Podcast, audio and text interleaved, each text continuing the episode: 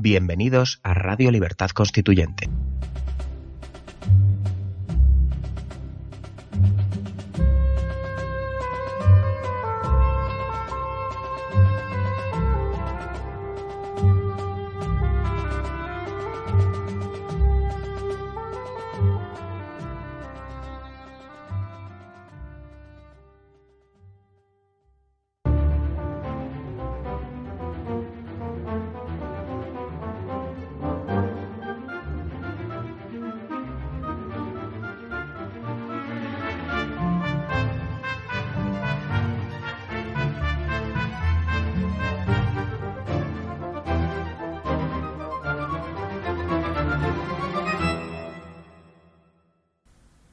Hola amigos, bienvenidos a un nuevo programa de Libertad Constituyente Televisión en la Biblioteca de Trevijano. Hoy estamos con Mónica Macías. Hola Mónica. Hola Juanjo. Y vamos a dedicar eh, este programa y otros tres programas siguientes a, bueno, los, los dos primeros a, a, contar, a que Mónica nos cuente eh, su vida, que ha sido una vida apasionante, una, una vida de película, podríamos decir. Sí. Eh, bueno, que en principio eh, estamos en esta biblioteca. Tú ya conocías eh, la biblioteca de Don Antonio, ¿verdad? Sí. Eh, Había no- venido ¿te, trae. ¿Te trae algún recuerdo emotivo, como Sí. a todos los que entramos aquí después de, de la pérdida que, que hemos tenido de Don Antonio?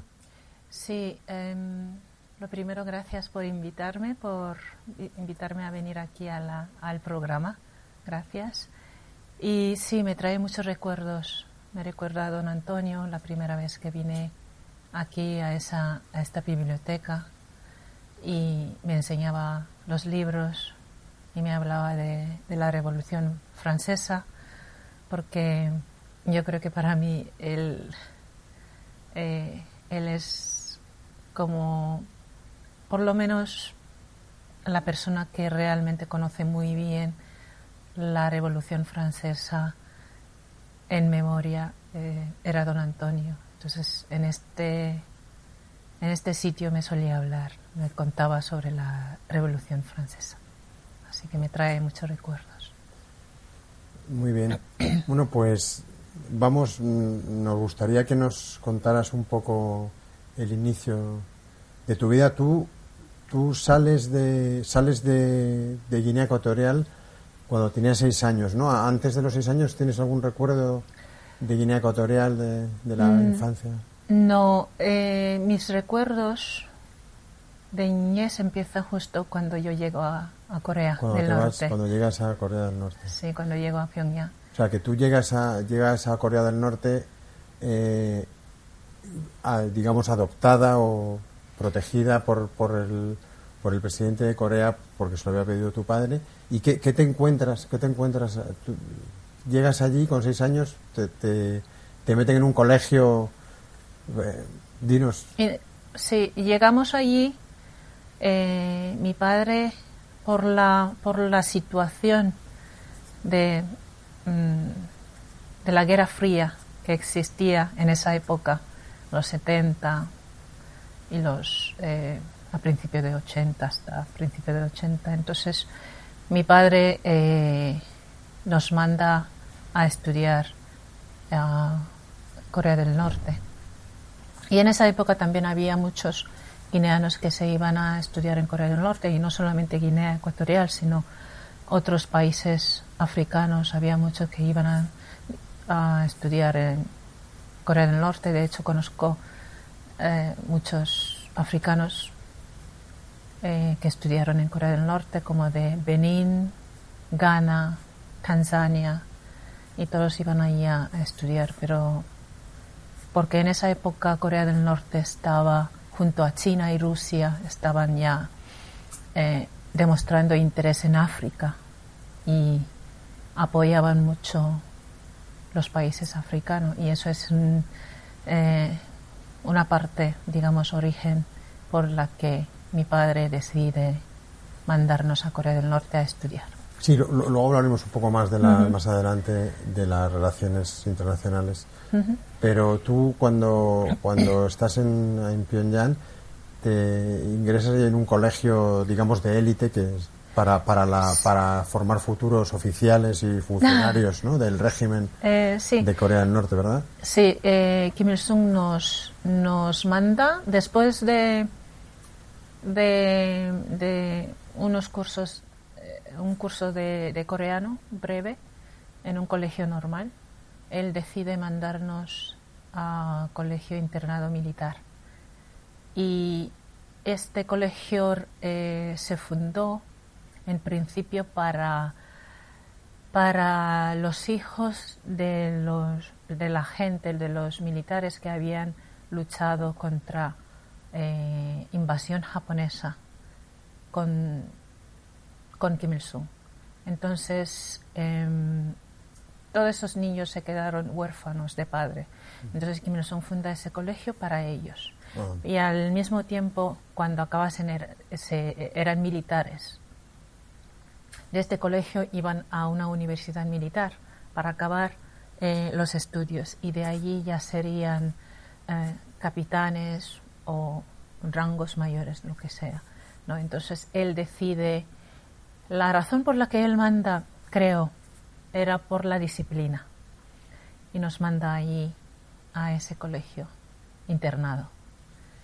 Y allí es donde estudié mis primeros Am, o sea, empezando desde primaria, secundaria, hasta antes de, la universidad, que me decido ir a, la universidad de, em, en español sería algo así como la Universidad de em, Industria Ligera. Entonces tengo el título de ingeniera textil. Entonces yo estudié eso en la universidad, pero esa universidad ya no ya no era no tenía nada que ver con la militar y nada de O eso. sea, que la, la primera parte que digamos que llega hasta lo que es la, la educación primaria y la- el bachiller, Bachiller, sí. lo hiciste en esta escuela Esa- sí, tipo militar, que además también recibiríais instrucción militar con ma- eh, manejo de armas. exacto. Supongo que serías capaz de montar y desmontar un Kalashnikov con los Sí. ojos cerrados, ¿no? Ahora ya no, ahora ya no estoy muy segura, pero en esa época sí era capaz de montar, desmontar el Kalashnikov Mm. con los ojos em, atados, cerrados, sí. sí, era capaz. Muy bien. Y entonces, ¿qué, ¿y qué, es lo que tenía la base de la educación? O sea, ¿qué- ¿en qué estaba basada principalmente la educación que recibíais allí en ese colegio tan, digamos, tan, eh, quizá era el mejor colegio de- del país, ¿no? Y Era una mezcla de instrucción política, de, de- de instrucción general, cultural y además de, de, moral religiosa de algún tipo política. Religión, yo no diría religión porque eh, Corea del Norte es un país, país eh, no religioso, no, Sí, no- son ateos. ateos. Eh, por lo tanto, religión no. Bueno, antes solía serlo, pero con, cuando Kim Il-sung funda el país, él se convierte en un país eh, eh, comunismo. En, en- en- en Occidente lo llaman comunismo, pero ellos mismos se, se llaman a sí mismos socialistas. ¿no? Entonces funda el país y em, mm, mm, había una abolición de, religión, porque había cristianos y luego eh, budismo, pero él todo se abole y, y- y abolirlo y no, no, no existe, son ateos ahora. Y entonces este colegio es más bien, yo, yo diría, es más bien, todo se trata de, son militares porque el objetivo es criar a los militares de rango superior a, con intelectuales, estrategistas, estrate- ¿cómo se dice en español? Sí, estrategas Estrategas. sí, sí. Gracias. Está enfocado a, a los, a los futuros ma- mandos del ejército. Mandas, ¿no? exactamente. Entonces era más enfocado en la disciplina. Disciplina y también yo diría eh, se daba mucha im- importancia en lo que es la jerarquía como militares que son. Y esa jerarquía no solamente porque sean militares, pero también eh, la, la sociedad coreana en sí está muy arraigada al confucianismo. Y el confucianismo es muy la jerarquía sobre el respeto a los mayores, la edad, eh, se respeta bastante y, estaba muy enfocado a eso, e, este, este, este, colegio. Eso es lo mayor, más que la política ni nada de eso. Pero obviamente cuando graduasen y terminasen estudios, obviamente se iban a dedicar eh, la política del país, defenderían la política del país, pero en principio cuando estaban en el colegio no había nada de mm, enseñanzas de, política, era un colegio normal, un colegio normal donde enseñaban matemáticas, historias, todo, eh, química, biografía, eh, biología. Sí, biología. Biología. Ciencias naturales. Ciencias naturales, entonces, y ahí añadían cuando te ibas haciendo mayor, añadían, eh, por ejemplo, eh, estrategias militares y luego ya iban enseñando armas, cómo funciona el arma, eh, cómo tratarlo. Se trataba más de eso. O sea que de la parte del marxismo, leninismo, etcétera, no incidían demasiado, ¿verdad? No demasiado, no. Eso más en filosofía, pero eso yo ya en la universidad, estudié más eh, la ideología, em, filosofía del confucianismo, el marxismo, comunismo, capitalismo, y eso ya era en, la universidad. Pero mientras estaba en este colegio internado, no. Muy bien. Luego decides, cuando ya te gradúas en el colegio, pues empezar una carrera en la universidad. Sí. Y decides eh, hacer esa industria textil. Sí.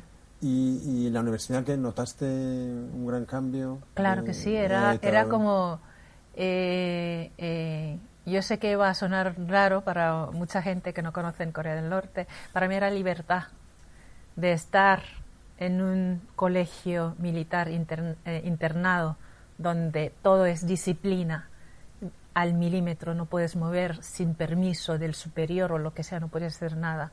De repente vas a la universidad, esa que no es militar, es, era lo más grande para mí en, esa época. Para mí era, wow, por fin, por fin soy mayor, por fin soy libre.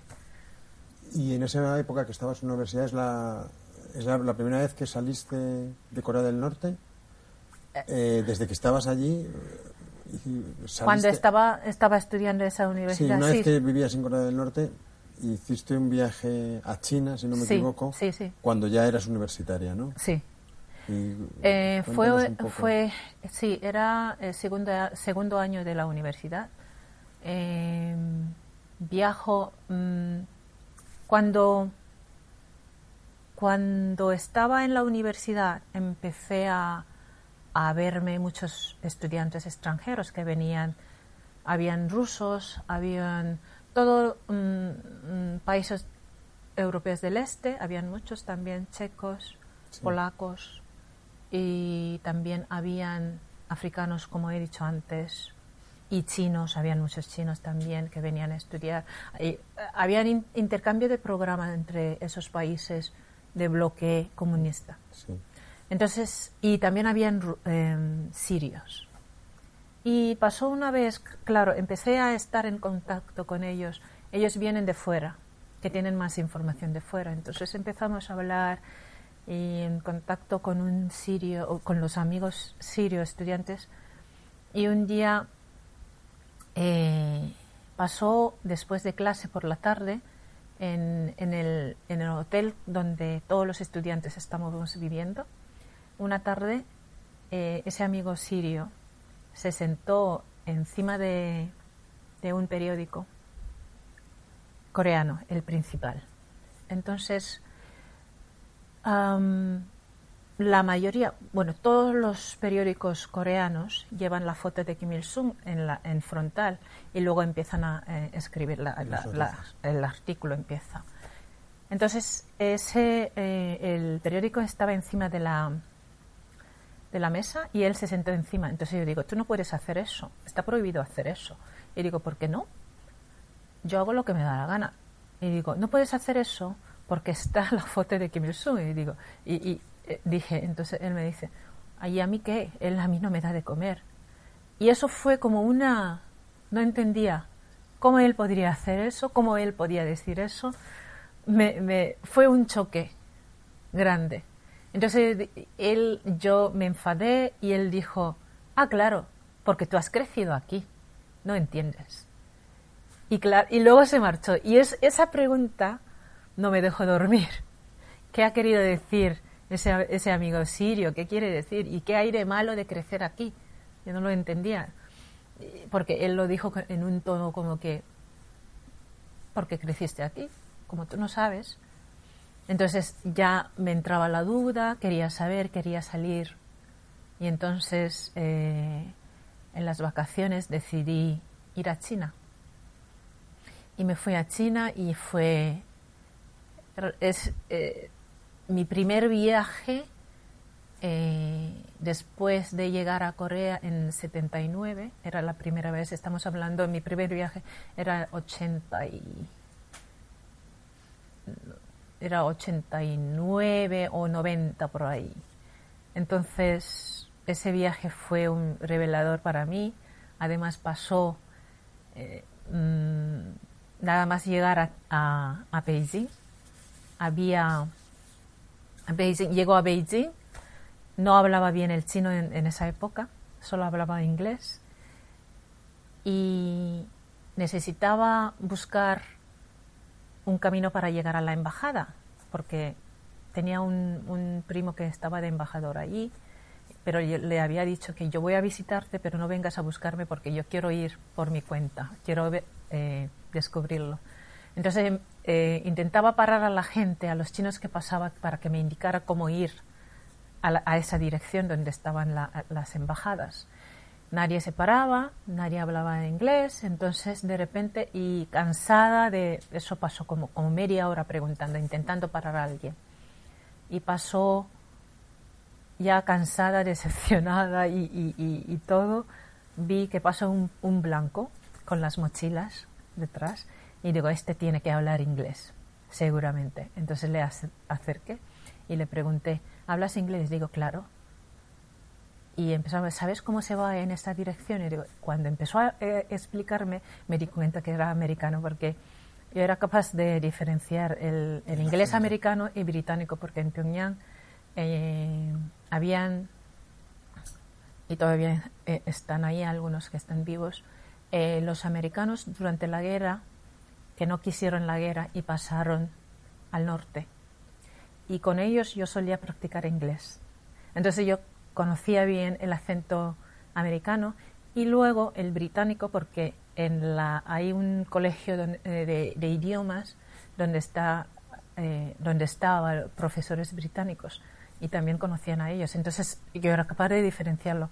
Y cuando les vi cuando eh, me di cuenta que era americano me puse nerviosa miedo todo me vino en la cabeza lo que había estudiado en la, eh, en la historia en Corea, eh, la historia de Corea, de la guerra. Como si los americanos fueran demonios. Demonios. Entonces mi miedo del miedo, las manos se me sudaban y empecé a dar marcha atrás y, y, quería correrme. Entonces él, él me dijo... Escapaste, ¿no? Sí, sí. Y él me dijo, pero, pero ¿por qué te vas? ¿Qué, ¿Qué te pasa? ¿Qué te he hecho? No, no, párate. Solo quiero ayudarte. Y él no entendía, entonces yo paré el taxi y me fui directamente a, a la embajada. Y cuando llegué a la embajada, estaba mi primo del embajador y le conté lo que había. Y él empezó a reír también y me dijo, ah, claro, porque has crecido en Corea. Y yo, Otra vez. Pero, ¿qué pasa con todo el mundo que haya crecido yo en Corea del Norte? ¿Por qué me decís eso? Entonces empezaba ya...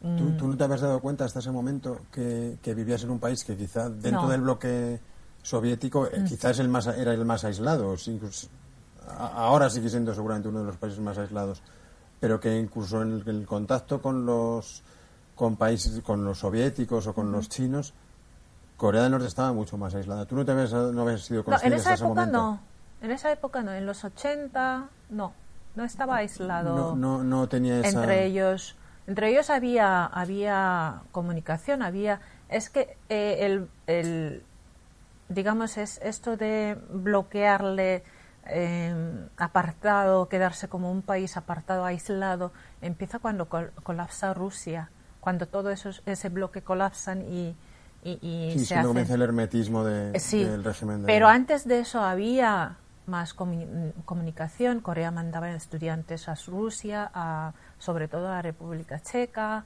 Eh, en esa época se llamaba Checoslovaquia, en Polonia. Entonces había, y ellos, había mm, turismo.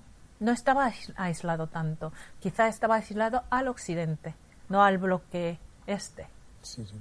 Entonces, claro, mm, por eso para mí era más fácil acercarme al ruso y, llevar una conversación normal que yo acercar a un americano que entonces yo para mí por, las razones de estudios de la historia que había hecho y los y, normal después de la guerra de lo que pasó y entonces para mí el americano era un demonio para mí en, ese momento y no lo entendía claro y todo el mundo cada vez que contaba eso todo el mundo, como mi primo me decía, ah, porque tú has crecido allí. Y luego, a medida que, continuaste en la universidad, fuiste fuiste siendo consciente de... Empiezo a cuestionar todo. De, teníamos un deseo de ya de salir un poco de Corea, ver el mundo como es, si coincide con lo que te habían contado. Claro, después de ese viaje, que es como un arranque del motor de cuestiones, yo empiezo a, cuestionar. Cuando vuelvo de China, porque fue vacaciones de 15 días en, en Beijing y luego vuelvo para, para los estudios, es cuando empiezo a cuestionar todo. Hago muchas preguntas, cuestiono por qué mis amigas, por ejemplo, no pueden viajar libremente fuera del país, por qué necesitan tanto permisos. Empiezo a cuestionar mucho. Bueno, pues entonces en Corea del Norte ya te acabarás tu, etapa universitaria y ya en, el, en nuestro próximo programa seguiremos hablando de, de, tu, de tu siguiente etapa en el, por el resto del mundo, en Inglaterra, en España. Y, pero bueno, eso ya lo dejamos para, para nuestro siguiente capítulo. Ahora, que, aunque nos ha parecido muy, muy breve, eh, la vida de Mónica es tan apasionante que, que nos ha parecido que nos falta el tiempo para contarla, pero a, ello le dedicaremos al siguiente capítulo. Pues muy bien, muchas gracias Mónica y en el siguiente programa nos vemos. De acuerdo. Eh, un abrazo amigos.